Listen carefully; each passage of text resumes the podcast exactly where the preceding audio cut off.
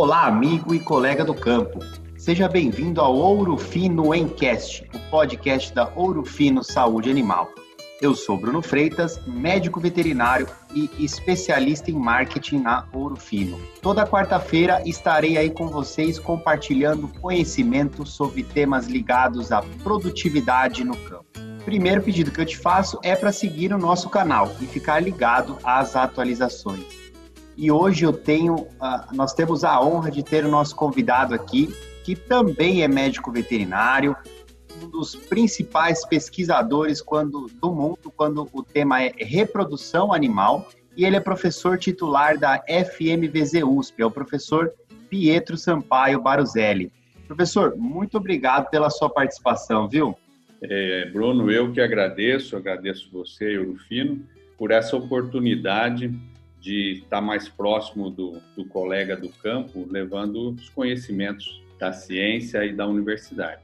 É isso aí, professor. E, e hoje a, a, gente vai tratar desse assunto aí muito importante para a pecuária nacional, que é a reprodução animal, né, professor? E, assim, o senhor é um grande estudioso aí do, do mercado da reprodução animal, dos protocolos de inseminação artificial em tempo fixo. Lógico, além da, da pesquisa uh, de fisiologia em si, né? Mas aí, professor, se a gente pensar no tamanho do mercado de IATF, de inseminação artificial em tempo fixo, como que está essa comercialização desses protocolos, professor? Bom, a gente acompanha esse mercado já há vários anos, né, pelo Departamento de Reprodução Animal da Universidade de São Paulo. A gente, nós fazemos um acompanhamento juntamente com as empresas para verificar a quantidade de produtos que são comercializados. Nós é, che chegamos ao número ano passado, né, em base 2019, é, após, o, o, após esse levantamento, e verificamos que o Brasil chegou a 16,4 milhões de protocolos comercializados, o que representa 87% das inseminações feitas no Brasil e a gente usa um dado da Asbia, do, do, do Index Asbia, é um anuário publicado pela Associação Brasileira de Disseminação Artificial, onde a gente ajusta esse número para 100% do mercado. Então, a gente uhum. estima que o Brasil comercializou 18,9 milhões de doses de sêmen no, no, em 2019 e isso representa aí 87% de todas as inseminações. Então, professora, é, a gente pode dizer que praticamente, basicamente, quando o assunto é inseminação artificial no Brasil, a imensa maioria são, é realizada por protocolos de inseminação artificial em tempo fixo. Está correto isso, professor? Está correto. Então, 87% das doses de sêmen comercializadas no Brasil estão associadas a um protocolo de ATF.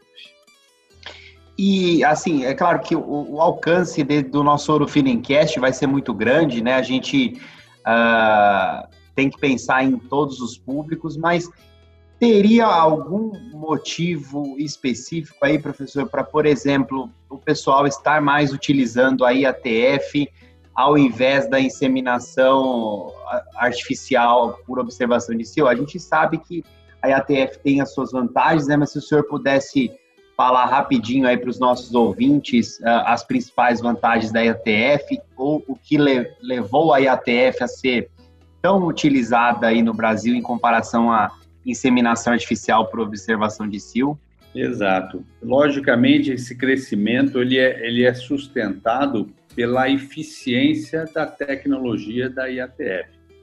Logicamente, o produtor, o próprio veterinário, para ele utilizar uma, uma ferramenta, uma tecnologia, ela tem que tem que estar tá trazendo para a cadeia vantagens, né? Então, o que a IATF faz exatamente é facilitar a aplicação da inseminação artificial. Nós sabemos das, da, da, dificuldade que existe hoje no campo em detectar o cio de uma fêmea para que ela seja inseminada.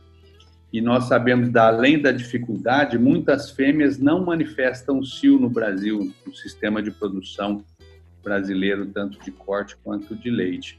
Então, nós temos dois problemas: é difícil detectar o cio e as fêmeas não manifestam o cio.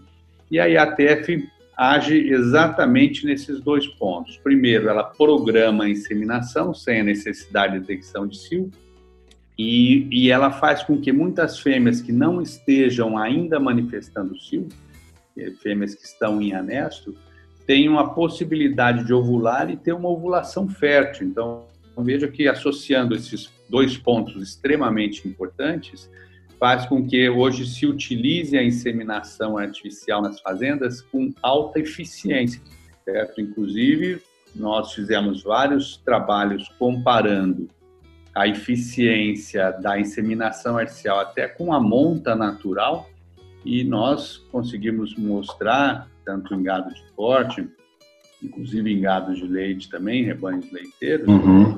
se você utilizar a IATF, você, você tem condição de ter uma eficiência reprodutiva ainda melhor do que a monta natural. Então, uhum. introduz genética com facilidade dos melhores touros, touros provados via inseminação, inclusive produzindo mais bezerros por ano, tendo melhor eficiência reprodutiva. Isso fez com que nós passássemos lá no início de 2000, nós, quando nós começamos os cálculos de 100 mil IATFs comercializadas para 16,4 milhões de ATFs comercializados. Olha só. Então, quer dizer, ainda. Porque é o seguinte: o que cresce mais de 20% ao ano aí nos dias que, que nós vivemos, né? É difícil, né, professor? Então, isso aí mostra que o mercado aí tem ainda um, um, um, grande espaço, né? Até porque o senhor falou aí monta natural, né? Apesar de das inseminações artificiais no Brasil serem feitas por IATF, ainda a monta natural ainda é, a, é, a, é o método preponderante aí para escolhida pelo, pelos pecuaristas e, e etc para a reprodução das fêmeas, né, professor? Exato. Então, só para a gente relembrar os números da inseminação do Brasil nos últimos 20 anos, nós inseminávamos 5% das matrizes em idade reprodutiva, quando a gente fala matriz, a gente está falando de vacas e novilhas, né, e de corte de leite, isso aí todo mundo junto, é, nós de 5% nós chegamos agora próximo a 16%, né, então um aumento de mais de 300% na, na quantidade de vaca, da proporção de vacas inseminadas em relação à monta natural. E isso fez esses hoje vamos por dizer 6% de vacas inseminadas, mas isso mostra para gente que 84% das fêmeas do Brasil ainda são cobertas por touro e produzem um bezerro por monta natural. É então, muita vejo, coisa, né, professor? Está muito é, longe ainda, né? Está muito longe. Então vejo que mesmo mesmo com todo esse crescimento, que é um crescimento bastante significativo, mostra que o produtor está mudando é, e está usando tecnologia na sua propriedade, né? Esses números mostram isso claramente, mas ainda nós nós usamos proporcionalmente num percentual pequeno do rebanho a inseminação artificial. Isso mostra que nós temos um, um futuro ainda bastante promissor para a utilização de tecnologia na pecuária. Né? Então, temos números, temos uma quantidade de fêmeas bastante significativa. O Brasil tem próxima de 80 milhões de fêmeas em idade reprodutiva, isso a gente fala é novilhas e vacas, né? Então, vejam que temos 84% desses, dessas 80 milhões de fêmeas ainda são cobertas por touro. E vejam que temos um mercado bastante promissor pela frente e vamos continuar crescendo se nós é, é, transmitirmos para a cadeia né, o que essas tecnologias geram efetivamente de valor. O produtor vai decidir com certeza em aplicar cada vez mais essa ferramenta. É muito importante isso aí, né, professor? E, e até falando de futuro, né, que o senhor mencionou, né, Uh, quando a gente olha o, gráfico que até que o, que o, senhor disponibiliza no boletim eletrônico, daqui a pouco a gente vai falar um pouco melhor sobre esse boletim, passar o endereço aí para download dele para os nossos ouvintes, né? Mas quando a gente olha esse gráfico aqui, professor, a gente vê que tem uma, uma certa desaceleração, né? Uma barriga aí no crescimento da IATF entre 2016 e 2017. E aí, a partir de 2018, o crescimento retornou aí com força total, né? E ano passado, acima de 20%, como o senhor já até mencionou para a gente aqui, né? Ah, eu queria fazer uma pergunta para o senhor, assim, quais são as projeções pro, pro, que o senhor imagina? Lógico, a gente não tem bola de cristal, né, professor? Mas, assim, é, é as projeções para esse ano e para o ano que vem e o que poderia impactar positivamente ou negativamente esse mercado aí de reprodução animal, professor? Tem como a gente fazer essa estimativa? Tem como a gente tentar prever é, a aplicação da tecnologia no, a médio e a longo prazo. Né? É, logicamente, existem flutuações no crescimento, como você mesmo evidenciou no, nos gráficos de, de análises desses últimos 20 anos, e, e, essas variações e flutuações dependem muito do mercado. Né? Então, aquela, aquela queda evidenciada em 2016, 2017, na, quantidade de de doses comercializadas e uma desaceleração da venda de protocolos, que a venda de protocolos nunca foi negativa, mas no caso da, da inseminação, nós tivemos um crescimento é, negativo é, 2016, entre 2015 e 2016. Isso se deve à, à, à situação é, pontual de valor né, do mercado tanto de corte quanto de leite. Então, se nós é, fizermos uma, uma análise é, no tempo, a gente vai relembrar que nesse, nesse período nós tivemos uma desaceleração de preços, principalmente preços do, da, relacionados à, cadeia do corte, também do leite, que refletiu em, em menos investimento na tecnologia. Uhum. Então, existem essas flutuações, mas tirando essas flutuações pontuais, se nós analisarmos o tempo como um todo, os últimos 20 anos, o crescimento está sendo bem sustentável né, e contínuo e projeta com certeza é, números maiores de vacas inseminadas no Brasil. Inclusive, para que a gente tenha uma ideia, tem poucos estudos no mundo, mas os estudos que fizeram levantamento do mundo da quantidade de fêmeas inseminadas no mundo todo, levando já estão todos os continentes, e, e tanto corte quanto leite em conjunto, o mundo insemina 22% das fêmeas em idade reprodutiva. O Brasil está é, tá chegando agora a 16% da fê, das fêmeas em idade reprodutiva. Isso mostra que nós já estamos com números bem positivos e significativos, mas que com certeza nós vamos continuar crescendo para chegar à média mundial e inclusive passar essa média mundial, porque o Brasil hoje é um dos players de produção de proteína bovina, né, tanto carne uhum. quanto leite, e vai com certeza cada vez aplicar mais tecnologia, tecnologia que gere valor e a inseminação hoje ela gera valor para a cadeia. Então, muito isso, bom. com certeza, as perspectivas são muito positivas.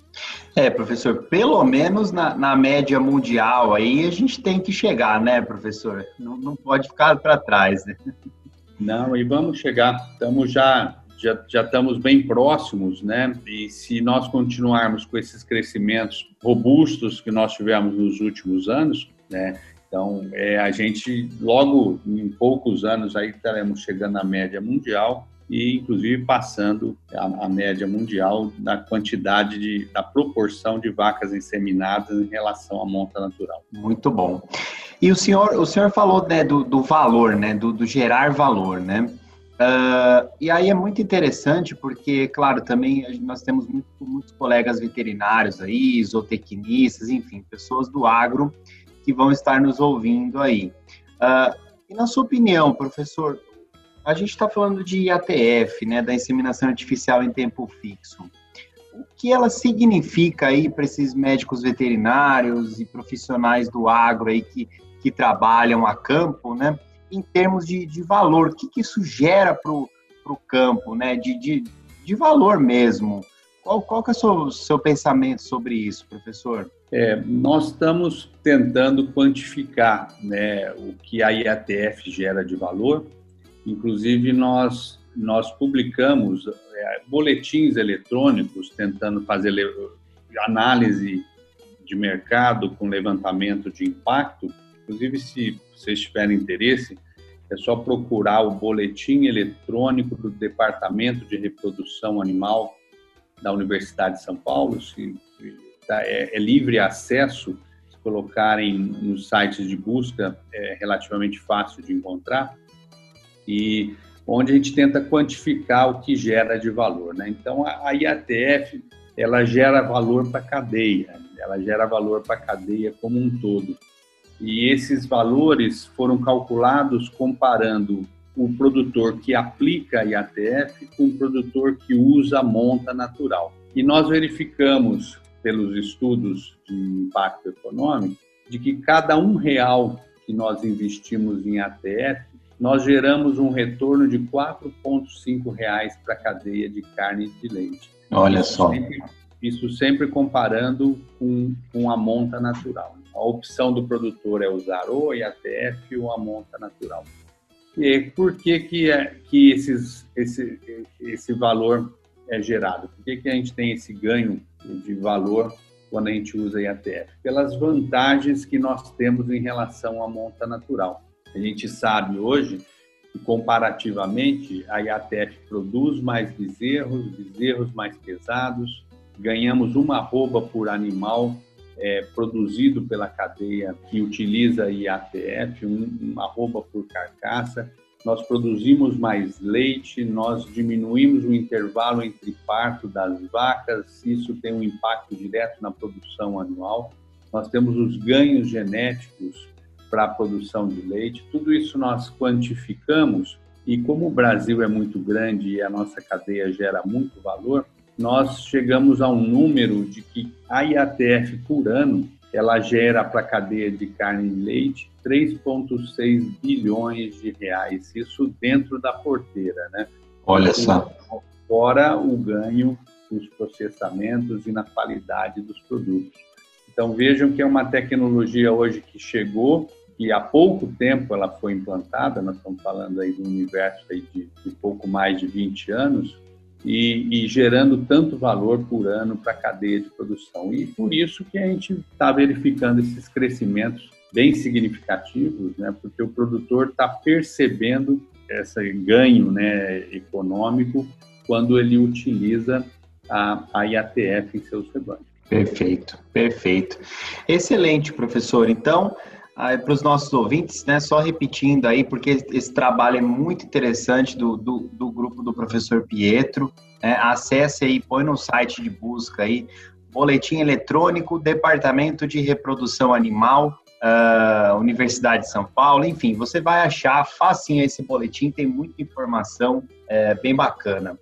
Agora, professor, tá muito boa a conversa aqui mas a gente, só para a gente tentar encaminhar para um final aqui, o que o senhor acha, pensando também no futuro? Quais são as barreiras que o senhor acha que a IATF ainda tem para crescer aqui no Brasil? Né? As barreiras que a gente tem que transpor para que essa técnica aí continue crescendo, enfim, gerando todo esse valor que o senhor comentou. Bom, eu acho que o, o, o ponto mais importante é a qualificação das pessoas. Sem como é uma, uma tecnologia que demanda atenção e existem detalhes que têm procedimentos que têm que ser bem controlados e estabelecidos na fazenda, a qualificação de pessoas é, é, é com certeza o ponto mais importante para a evolução do processo.